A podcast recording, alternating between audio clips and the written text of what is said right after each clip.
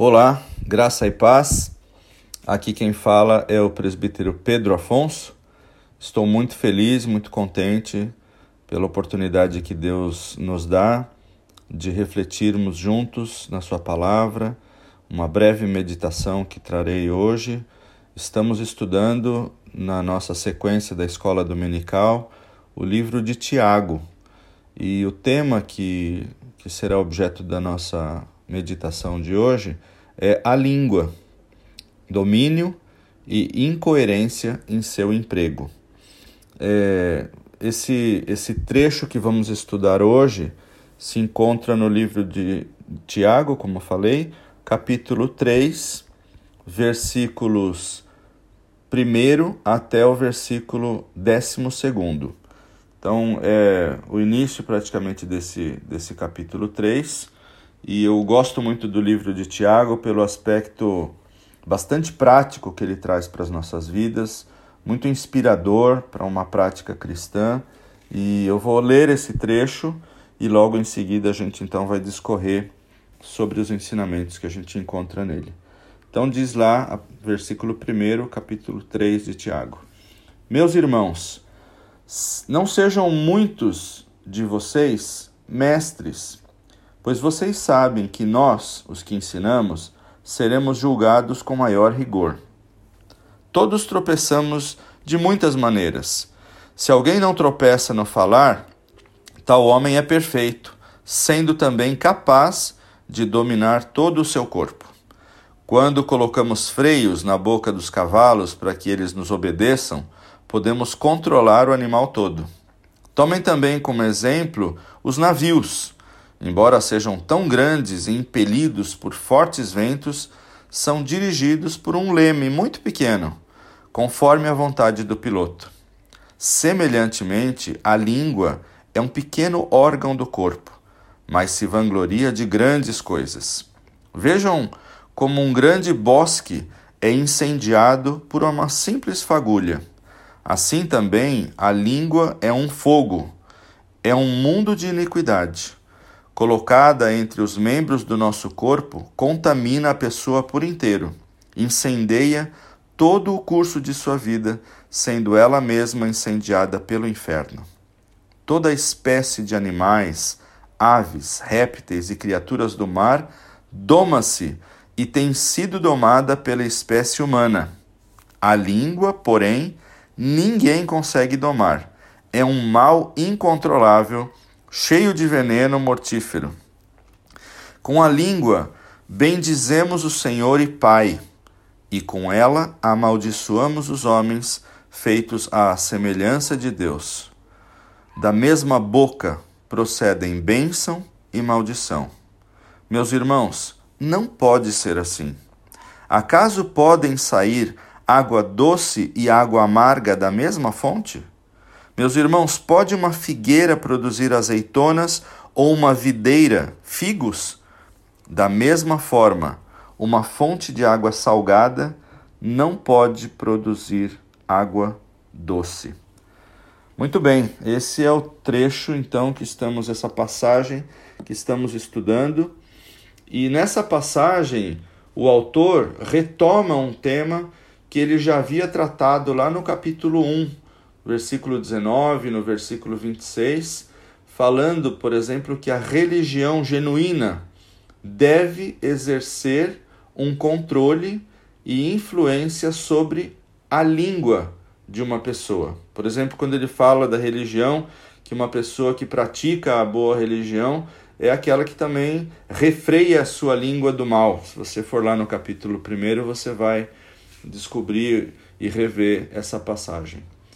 E a língua traduz a nossa palavra. Esse é o sentido da língua, né? É a expressão das nossas ideias, dos nossos pensamentos, e a língua verbaliza aquilo que vai no nosso coração. Como a fé que não evidencia obras generosas, que é aquela fé vazia, aquela fé vã, a língua também pode demonstrar uma falta de transformação pelo amor de Deus. Então, conforme a minha expressão, conforme aquilo que eu falo, conforme a, a maneira como eu emito as palavras, as ideias, eu posso mostrar também se minha vida está ou não transformada pelo amor de Deus. E Tiago ilustra a influência poderosa da língua, é, comparando com a prática, por exemplo, de se colocar freios na boca dos cavalos para que eles nos obedeçam. Um pequeno freio, irmãos, pode controlar o animal todo. E sendo assim, uma pessoa que controla a sua língua, essa é a ideia da comparação, pode e poderá controlar o seu ser por completo. Outro exemplo que ele usa é a, com relação a um leme nos navios né, e a sua influência no controle desses grandes navios. E três fatores é, fazem com que um navio seja muito difícil de se controlar. Primeiro deles é que eles são muito grandes. É difícil você controlar um navio. Terceiro é que eles são impulsionados né, e são é, conduzidos por fortes ventos também, são afetados por fortes ventos. E terceiro, né, o tamanho grande, os ventos poderosos, e terceiro é que eles são controlados e com, são conduzidos por pequeníssimos lemes. E comparado com o tamanho do navio e a força dos ventos, o leme é apenas uma peça minúscula, mas que pode conduzir o navio para onde quer que o piloto deseje. No versículo 5, há uma expressão que diz semelhantemente, ou seja, de igual maneira, a língua é um pequeno órgão do corpo, mas se vangloria de grandes coisas. A língua pode, por exemplo, mover multidões. Né? Quantos líderes que a gente vê movendo multidões ao longo da história através da, da língua, da retórica, dos seus discursos, do compartilhar das suas visões, das suas ideias. E a gente pode pensar em líderes eh, tanto do bem quanto do mal, né? líderes que influenciaram eh, a, a humanidade de uma forma positiva, mas também tantos outros exemplos que influenciaram de uma maneira negativa, utilizando a sua língua para mover multidões para o lado errado. Então, essa língua que pode mover multidões pode também alterar o destino das nações. Quantas guerras não foram iniciadas, quantos conflitos, quanta paz também não foi conquistada através da boa aplicação da língua. E o poder destrutivo da língua é comparado, por exemplo, a um incêndio numa floresta. Imagine você milhares de acres de, de madeira valiosa que podem ser destruídos por uma pequena fagulha. Assim é a nossa língua, que pode controlar ou até mesmo destruir. E Tiago diz que a língua é um fogo. E essa língua inflamável, essa língua inflamatória, coloca, por exemplo, irmão contra irmão, quantas rusgas, quantos desentendimentos. Pode colocar vizinho contra vizinho, pode colocar uma nação contra outra nação. A influência da língua pode ser destrutiva e corruptiva para uma pessoa. Através da nossa língua, por exemplo, mostramos muito da nossa incoerência, da nossa inconsistência e das nossas ambiguidades. E com a língua, por exemplo, para mostrar né, essa, esse antagonismo, essa incoerência, com a língua nós bendizemos a Deus, nós louvamos, nós adoramos o seu nome. E ao mesmo tempo, com a mesma língua, com a mesma boca, nós amaldiçoamos os homens que são feitos à imagem e semelhança desse mesmo Deus.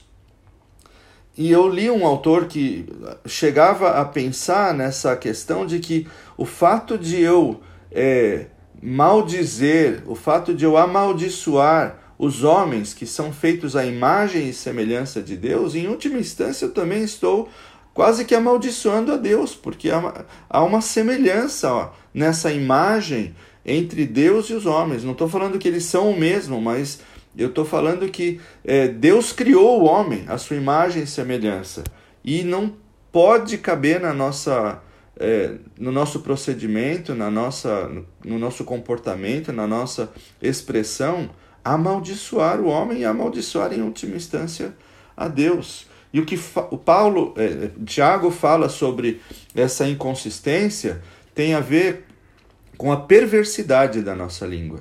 Nós podemos usar o mesmo instrumento que a nossa língua para louvar a Deus, como eu disse, e para amaldiçoar o homem.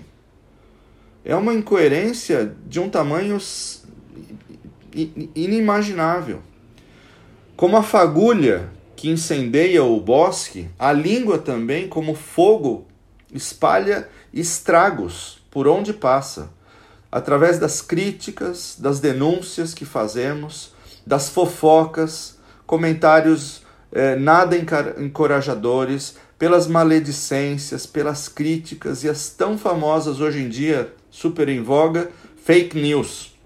A nossa língua pode construir uma boa imagem. Você pode construir a imagem do seu filho, da sua filha, pode reforçar a imagem do seu cônjuge, pode ajudar uma pessoa que está com autoestima baixa, mas nós também podemos destruir uma reputação.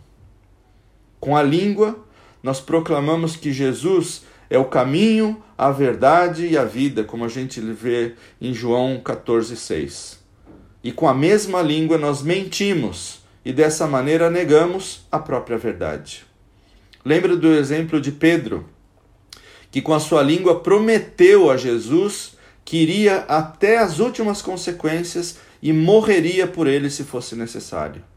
Mas nós sabemos que o desfecho dessa história foi outro e que ele emitiu um retumbante não, uma retumbante negação que veio através das três vezes que ele verbalmente negou conhecer Jesus.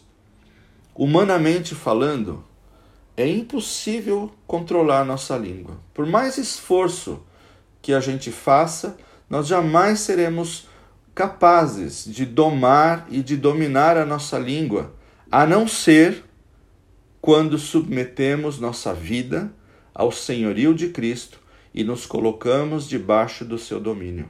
É a única maneira, queridos, que nós conseguimos trazer o controle da língua para algo possível.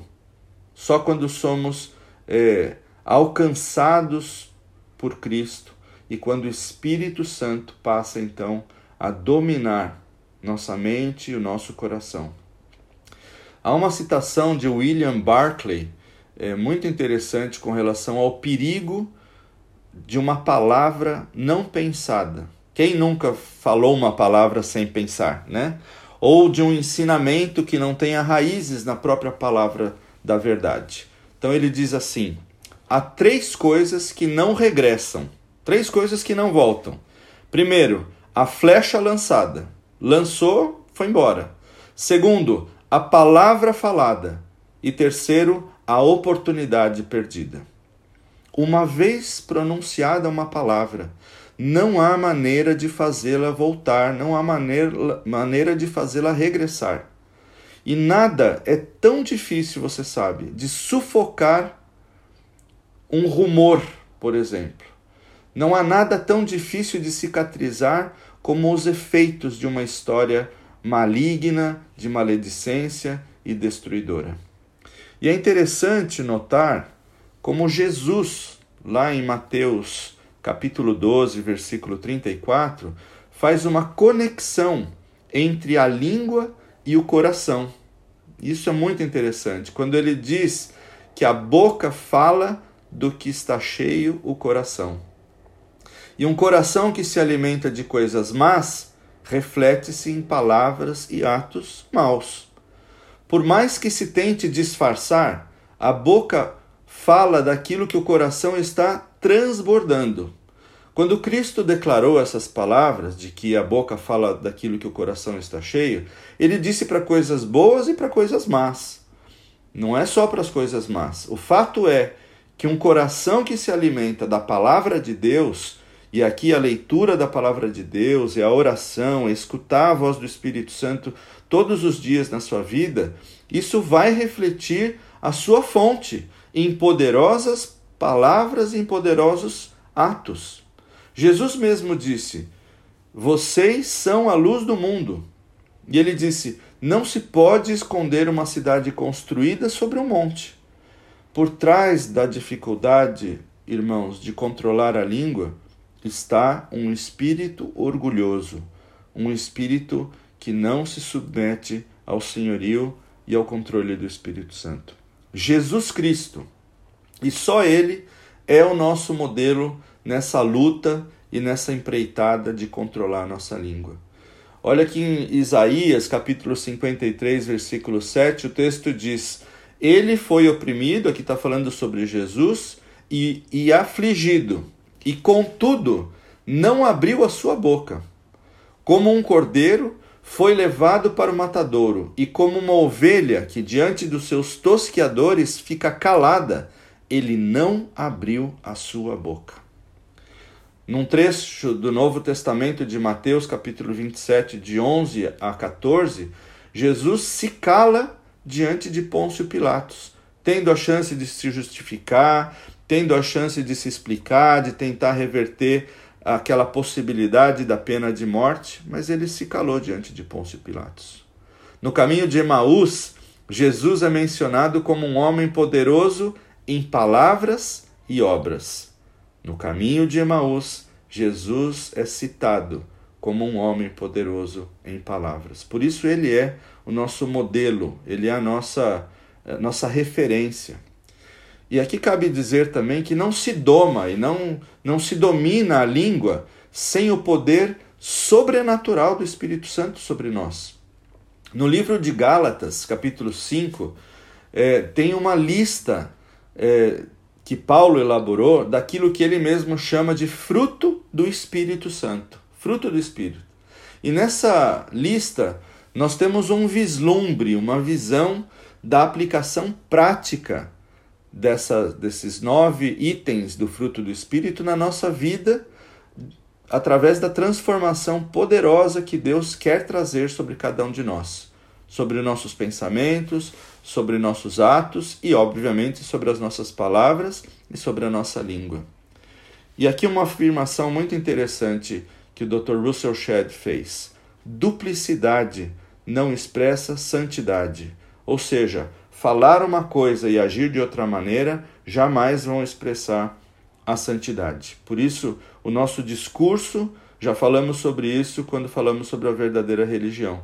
O nosso discurso precisa caminhar de mãos dadas com a nossa vida. Nossa língua precisa falar daquilo que as pessoas vão ver na nossa vida. Então, falando sobre essa, esses nove aspectos do fruto é, do Espírito, o primeiro deles ele diz assim: Mas o fruto do Espírito é, um, amor. E aqui um recado claro para nós. Nossas palavras precisam estar carregadas de amor, que olha o próximo de uma maneira diferente, que entende as diferenças, que entende as fraquezas, as debilidades, que não se acha mais do que o outro. Nossa palavra tem que estar carregada de amor para encorajar as pessoas. Número dois, alegria. Nossa palavra, nossa língua precisa ser uma, uma língua que fale a língua da alegria, da alegria que não depende só das circunstâncias que estamos vivendo, mas depende de um Deus que nos habita, que mora dentro de nós e que transforma a nossa vida em algo alegre.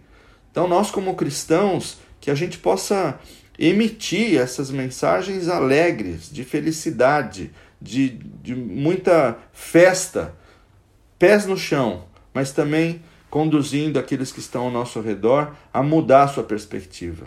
Número três é paz, fruto do Espírito. E aqui a nossa palavra seja também de, de apaziguar, que ela traga paz para os conflitos que as pessoas estão sofrendo, passando.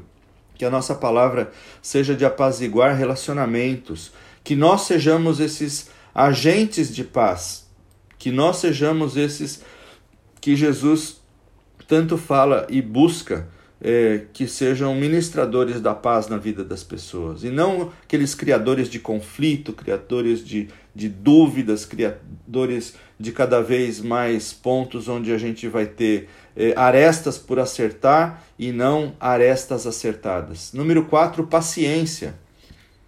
Não adianta a gente falar é, na igreja ou nos nossos grupos de estudo bíblico ou nos nossos é, relacionamentos é, tenha paciência se nós somos pavis curtos. Não dá para conversar e agir de maneira distinta. Então, quando o fruto do Espírito que vive em nós é paciência, nosso discurso precisa ser de paciência, de esperar em Deus, pela Sua vontade, na Sua é, hora de se manifestar, à Sua maneira. E infelizmente temos visto muitos cristãos impacientes, impacientes no trânsito, impaciente em casa, e eu falo isso para mim mesmo. Então, é, que Deus me capacite a ter um discurso de paciência e um comportamento paciente. Número 5 é amabilidade. E amabilidade aqui nós estamos falando também de uma extensão do amor, de olhar a pessoa com, com essa amabilidade, com essa gentileza, com esse cuidado. Não é só falar, mas é fazer também. Que a gente possa expressar aquilo que falamos, que a nossa língua também expresse aquilo que está dentro do nosso coração com relação à amabilidade. Número 6 é bondade.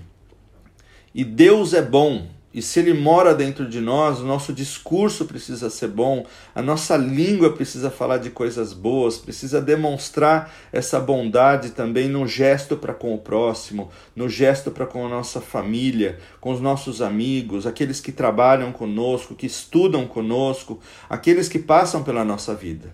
Fidelidade é o número 7.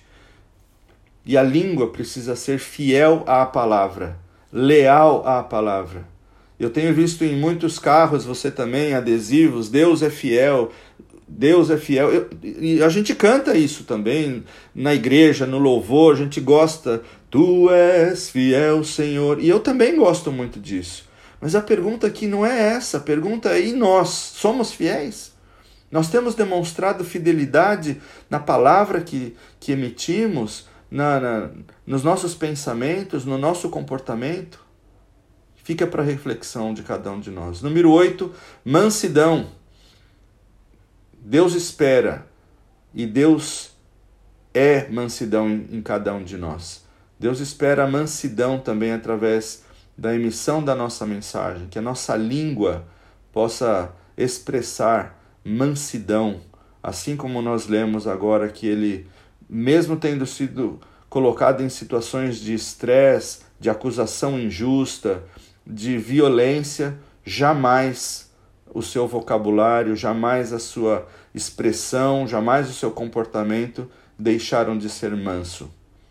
E número 9, domínio próprio.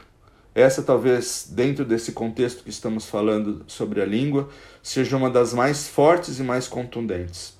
Somente quando o Espírito Santo habita em nós, com esse poder sobrenatural, é que no domínio próprio também poderemos controlar nossa língua e honrar o nome de Deus com aquilo que falamos. E se a nossa língua expressar de maneira constante e contundente os frutos do Espírito, certamente, escreva o que eu estou falando, certamente nós veremos a transformação dos nossos relacionamentos e traremos bênçãos sobre as pessoas que estão ao nosso redor.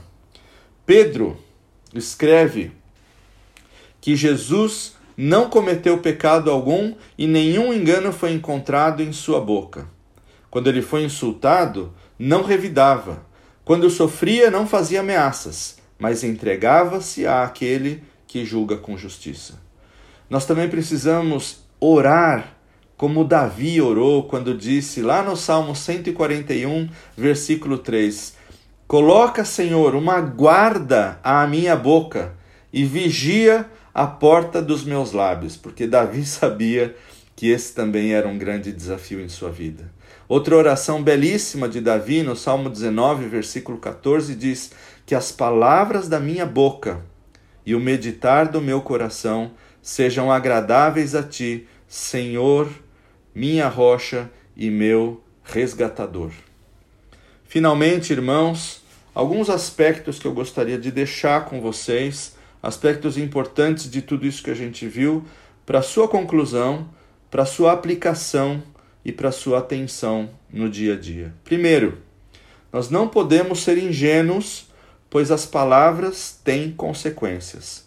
Sejam boas, quer sejam boas, quer não sejam boas. As palavras têm consequências. Alguns infelizmente, não pensam para falar e falam tudo sem pensar. Nós podemos causar danos irreparáveis nas pessoas. Precisamos nos dar conta da urgente necessidade de controlar nossa língua, do contrário, as nossas palavras malditas poderão causar grande destruição. Seja na hora de disciplinar um filho, seja naquilo que falamos dos outros ou para os outros. Por isso, como filhos da verdade, nós precisamos viver essa dimensão da verdade. E a primeira verdade é que não podemos ignorar o poder destruidor da nossa língua se não tiver sob controle. Segundo, precisamos ser pessoas perfeitas, não no sentido de não cometer nenhum erro, mas no sentido da integralidade, de sermos completos, não faltando em nada. Ou seja, nós não podemos achar que aquela famosa afirmação eu sou assim mesmo seja desculpa diante de Deus. Deus não aceita esse tipo de desculpa.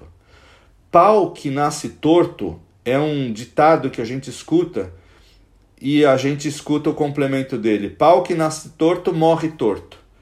Mas eu queria trazer algo que li no livro do Dr. Russell Shedd. Pau que nasce torto, Deus endireita. Por isso não tem ninguém que fale, eu não tenho jeito. Então, se eu se tenho e todos temos um problema com a língua, o que devo fazer? Me submeter a Deus, confessar o pecado e pedir perdão. E nós precisamos fazer o que for necessário para exercer o domínio próprio sem jamais desistir, porque Deus não desiste de nós e nós não somos, como diz Hebreus, daqueles que retrocedem. Terceiro, é preciso cuidar daquilo que falamos pois é possível que estejamos contaminados. Lembra que a gente falou de contaminação? É possível que estejamos contaminados por aquilo com o que nos alimentamos. Ou seja, a causa da contaminação verbal pode ser fruto, e é quase certeza, de uma contaminação que vem do coração. E a pergunta que eu gostaria de deixar para você: o que é que tem alimentado o seu coração? É a palavra de Deus? É a meditação nos seus ensinamentos ou é qualquer uma coisa diferente disso? Tudo que for diferente da palavra de Deus e da ministração dele na sua vida vai com certeza trazer consequências negativas e nefastas sobre o seu coração e sobre a sua língua. Quarto, nossa língua precisa ser sempre fonte de vida e de bênção. Não tem meio termo, irmão. Não tem meio termo, irmã. Infelizmente, Alguns de nós pode pensar de estar em cima do muro, divididos. Mas essa divisão é uma incoerência total. Ou nós somos fonte de bênção, ou nós somos fonte de maldição. Não tem meio termo. Não dá para servir a dois senhores. Se não ajuntamos com Deus, com Cristo, nós espalhamos. E fica claro, nessa visão de Tiago, que a língua, esse órgão tão pequeno, mas que tem um poder enorme, que a língua é uma espécie de medidor da nossa espiritualidade. Ela revela onde está o nosso coração. Um discípulo maduro, uma discípula madura, que busca a perfeição, domina a sua língua. A sua fonte é de água doce, é de água boa, de água fresca, e não é de água salgada, de água é, amarga, mas é uma água que dá para beber. E no caso, quando nós emitimos a nossa palavra que vem de Cristo, nós emitimos também a água da fonte da vida. Os seus frutos, os frutos desses que buscam a perfeição, que buscam o domínio próprio, os frutos são bons, pois, como Jesus mesmo disse, pelos frutos vocês os reconhecerão. Portanto, deixemos de lado, vamos jogar fora toda palavra torpe, todo palavrão, toda malícia, todo duplo sentido, toda maledicência, vamos deixar tudo isso e concentremos-nos em emanar, em emitir graça através da nossa boca, em emitir bênção, cura, restauração através da nossa língua. Vamos deixar de lado esses antagonismos que a gente viu agora. Uma hora você abençoa, outra hora você maldiz, outra hora você encoraja alguém, outra hora você destrói a reputação, uma hora você levanta alguém, outra hora você pisa com as suas palavras. Vamos deixar isso de lado, porque isso só machuca, isso só destrói. E ao invés disso, abençoemos nossos filhos, nossos pais, nossos cônjuges, nossos amigos, nossos irmãos e abençoemos nossos relacionamentos. E seja você mesmo uma bênção. Que Deus te abençoe e te guarde, em nome de Jesus. Uma excelente semana e que Deus possa fazer essa palavra plantar no seu coração e gerar muito fruto e gerar uma mudança de vida e de atitude. Que Deus guarde a sua vida e a sua família. Em Cristo Jesus. Amém.